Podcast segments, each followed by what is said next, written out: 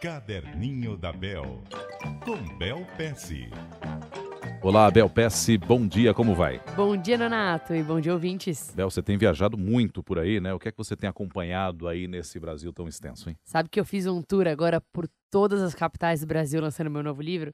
E foi muito especial, né? Aham. Imagina, não conhecia nem 10 estados antes, conhecia menos até.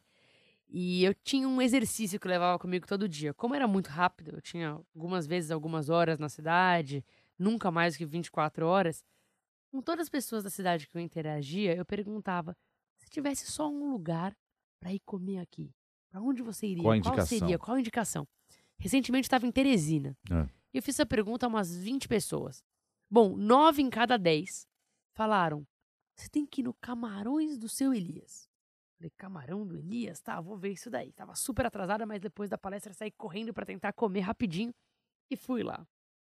E é engraçado, né? O que é marca. Eu entendi por que o pessoal tava falando do seu Elias. Bom, é um lugar que existe há 35 anos. Né? Há 32 anos é a mesma chefe que cozinha vários quitutes Aham. nordestinos e do Brasil todo também. Só que o carinho que o seu Elias tem nesse negócio é algo absurdo. E, por exemplo, eu tava jantando lá da meia-noite às duas da manhã, de uma sexta para sábado. O seu Elias estava lá, né? Olhando cada detalhe, conversando com cada cliente, mostrando algum prato que não tinham ainda experimentado. E, e aquilo me mostrou muito sobre uma mistificação que existe. Muitas vezes as pessoas pensam, ah, o negócio começa a crescer, as coisas ficam mais fáceis, né?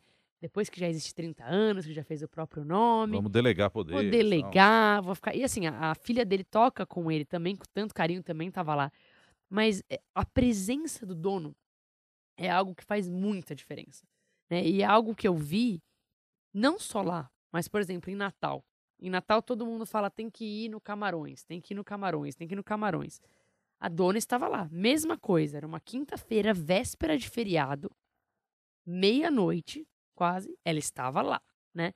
Então, é legal ver essas histórias, porque às vezes as pessoas pensam, ah, eu vou só deixar tudo bonitinho, arrumadinho, e depois vai tudo entrar no seu lugar e eu vou poder viver Vai longe e sozinho, né? distante. Nem sempre. Nunca é assim, né? A presença faz muita diferença, o carinho com o qual é tratado, e muita dessa marca vem desse carinho, né? A comida, claro, que faz a diferença, mas a marca vem muito da maneira como são tratados naquele local. Perfeito. Então, o que, que eu anoto? Qual é a lição que fica dessa história, Bel? Bom, tem algumas lições, mas acho que a mais importante é se você quer criar um sonho seu e que tenha o seu DNA, a sua marca, você precisa estar presente. Faz toda a diferença. Obrigado, Bel. Até amanhã. Até amanhã.